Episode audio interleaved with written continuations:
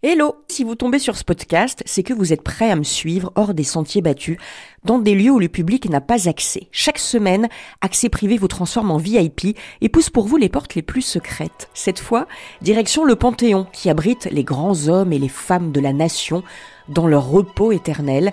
Et c'est un illustre monument qui a dépassé le million de visiteurs en 2023. Ensemble, on va découvrir les coulisses, l'envers du décor, l'histoire du Panthéon qui n'a pas toujours été Panthéon, justement. On va emprunter des escaliers, des passages secrets dans la pénombre, aux côtés de celui qui fut l'administrateur du lieu, David Madec, avant son départ parce qu'il est aujourd'hui conservateur des monuments à Toulouse. Bienvenue dans Accès Privé, et si la balade vous plaît, abonnez-vous au podcast.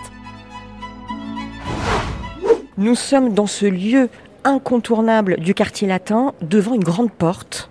C'est une grande porte en bois qui est tout au fond de la crypte du monu- de la nef du monument et qui va nous amener dans les hauteurs, parties habituellement fermées au public.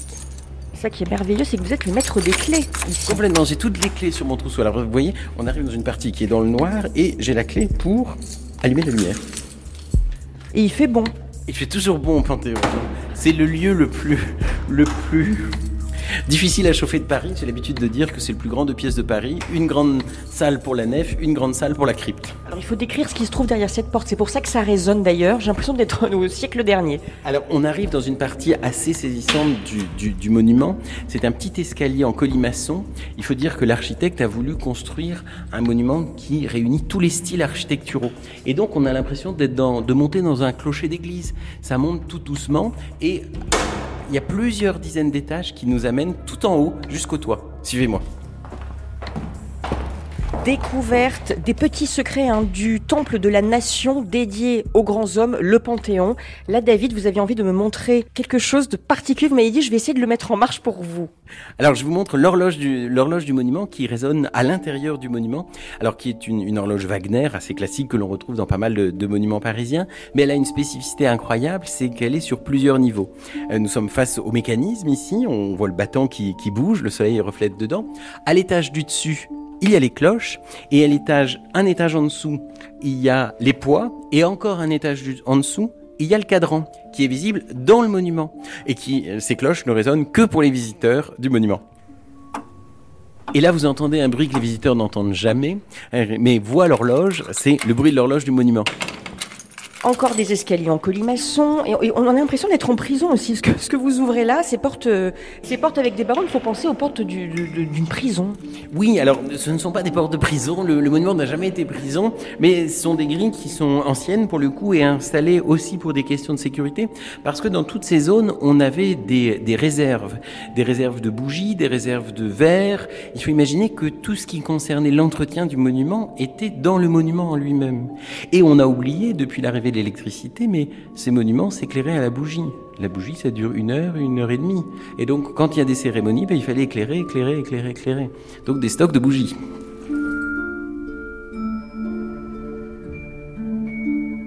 Alors les coulisses du Panthéon, c'est un, c'est un labyrinthe, David. Alors c'est un labyrinthe, c'est en vérité un 4 quarts. Le monument est, fait de manière tout à fait régulière. C'est quatre fois la même chose. Alors nous sommes à un angle et vous, imaginez quatre fois cet angle-là et vous avez l'ensemble de la structure du monument. Euh, L'architecte avait voulu construire une église en forme de croix grecque, la croix de la pharmacie, grosso modo. Et les commanditaires ont demandé à ce qu'on rallonge un des bras de cette croix pour faire une église en forme de croix latine, pour retrouver l'orthodoxie en quelque sorte. Alors on précise, vous qui nous écoutez, si vous êtes maintes fois passé certainement devant le Panthéon, qui était au départ une église. Oui, c'est un bâtiment qui est conçu pour être une église. Alors c'est le bâtiment euh, le plus grand de Paris, le plus beau, le plus neuf de Paris à la Révolution, et les révolutionnaires s'en saisissent pour le transformer en ce qui ne porte pas tout de suite le nom de Panthéon, mais en espèce de temple de la raison, temple des grands hommes. Il vit tous les soubresauts de l'histoire et tous les soubresauts de la Révolution jusqu'à nos jours, en quelque sorte. À chaque changement de régime politique, ou quasiment, le monument change d'usage. Église sous l'Ancien Régime, il devient temple des grands hommes à la Révolution, il est rétabli dans sa fonction de d'église sous Napoléon et il redevient définitivement Panthéon à la mort de Victor Hugo. Le 30 novembre 2021, Joséphine Baker est devenue la sixième femme à entrer au Panthéon. Mais la dépouille de l'artiste franco-américaine, elle ne repose pas dans le monument. C'est un cénotaphe, un cercueil vide donc, qui est installé dans la crypte. Sa famille a en effet décidé de la laisser reposer dans le cimetière marin de Monaco. C'est là où elle a vécu les dernières années de sa vie. Elle repose aux côtés de son dernier mari et de l'un de ses enfants, et pas très loin de la princesse Grace qu'il avait soutenue dans les dernières années de sa vie. On passe de l'intérieur du monument à l'extérieur du monument, et avec ce soleil, on arrive sur la terrasse qui nous permet d'embrasser presque tout Paris. C'est un énorme boulot quand il y a l'entrée d'une personnalité euh, au Panthéon. Oui, bien sûr, c'est une, grosse cérémonie à organiser et c'est une cérémonie organisée, décidée par le chef de l'État depuis la Ve République. C'est le président de la République qui décide presque de tout. Ne me demandez pas si j'aime la grâce. Ne me demandez pas si j'aime Paris. L'organisation des cérémonies nécessite des, des, choix, des choix stratégiques qui relèvent de, de, la présidence de la République. Et par exemple, le général de Gaulle avait fait le choix de faire entrer Jean Moulin. Tout le monde connaît le texte de Malraux euh, sur cette entrée au Panthéon. Entre ici, Jean Moulin De faire une entrée euh, à la nuit tombée une remontée au flambeau, quelque chose de très symbolique, d'une force d'image extrêmement important.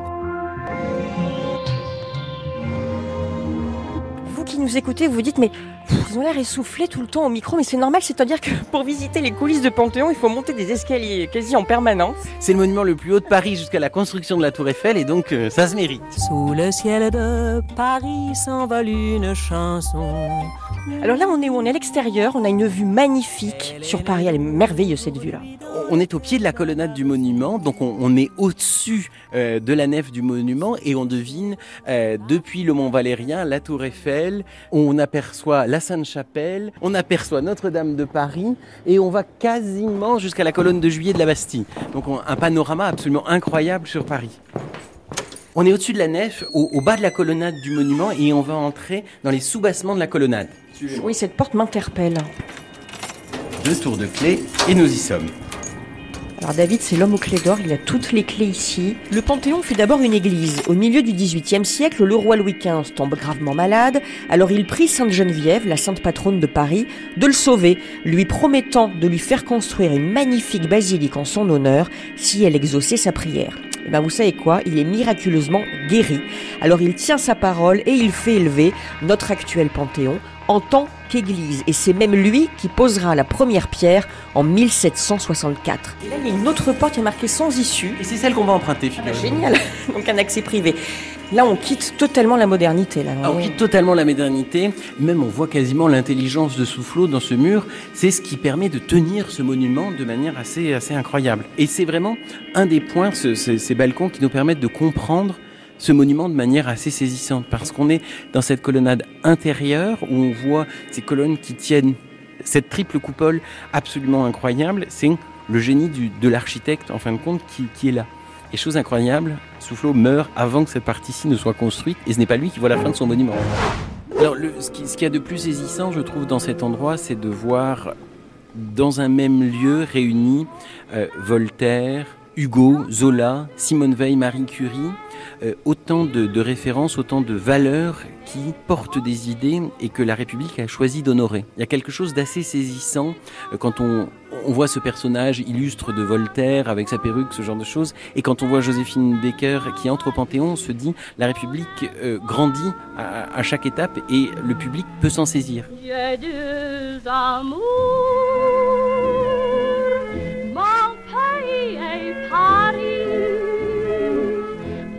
Une porte qui passe inaperçue, comme si elle faisait partie du décor. On y va. Alors, je monte.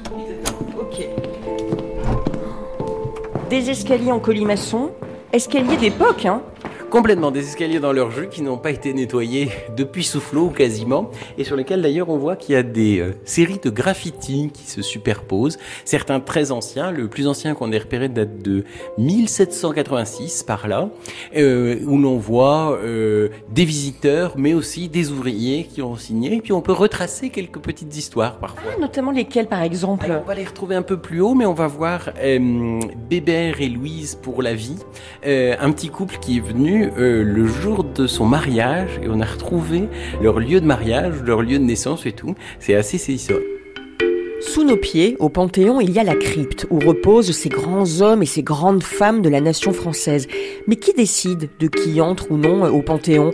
En 1791, au moment de la création du concept du Panthéon français, c'est l'Assemblée constituante qui décide. Pendant le Premier Empire, c'est Napoléon Ier qui s'attribue ce privilège. Suivez-moi dans les coulisses de ce monument qui a dépassé le million de visiteurs en 2023. Alors là, je suis obligée, David, de faire un waouh oui, c'est la réaction que, tout le monde a ici. C'est un lieu absolument incroyable.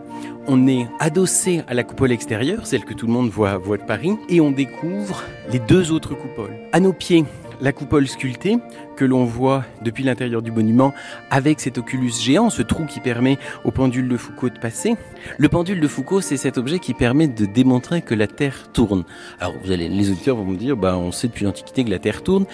En vérité, c'est la première fois qu'on fait la démonstration sans regarder les étoiles. Donc tous les jours, vous voyez la Terre tourner au Panthéon. Ce dispositif de triple coupole permet à Soufflot de monter, de faire une construction qui monte, qui monte, qui monte, qui monte, pour devenir le bâtiment le plus haut de Paris. Alors ce nom hein, de Soufflot, vous allez l'entendre hein, très souvent à travers ces épisodes, puisque c'est l'architecte du Panthéon, c'est à lui hein, qu'on doit cette architecture incroyable. Il faut pas avoir le vertige. Ah non, ici il faut pas avoir le vertige, et, pour voir le sol, il faut un peu se mettre sur la pointe des pieds et se pencher. Sur la pointe des pieds. Oh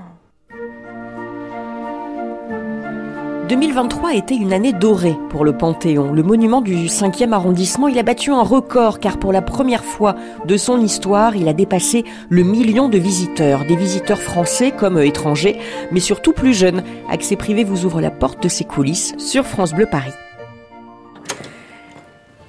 Je baisse la tête, l'escalier est très étroit, j'ai l'impression d'être vraiment au sommet du Panthéon. On est dans une lanterne de, phare ou quasiment.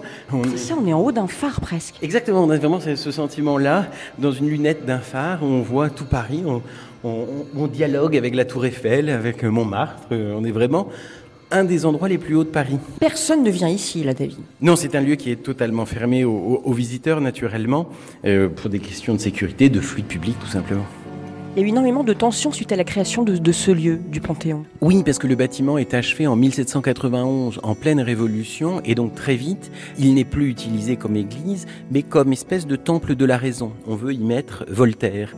Euh, Voltaire, mort quelques années auparavant, euh, l'abbaye dans laquelle il est inhumé doit être vendue comme bien national, et l'Assemblée nationale se saisit, s'émeut en quelque sorte du fait que le corps de Voltaire pourrait être vendu à la découpe, et se dit que c'est la grande référence de la Révolution qu'il faut lui donner une maison digne de ce nom. Et donc naît l'idée de ce temple des grands hommes, ce temple de la raison, et Voltaire aurait dû être le premier à entrer au Panthéon.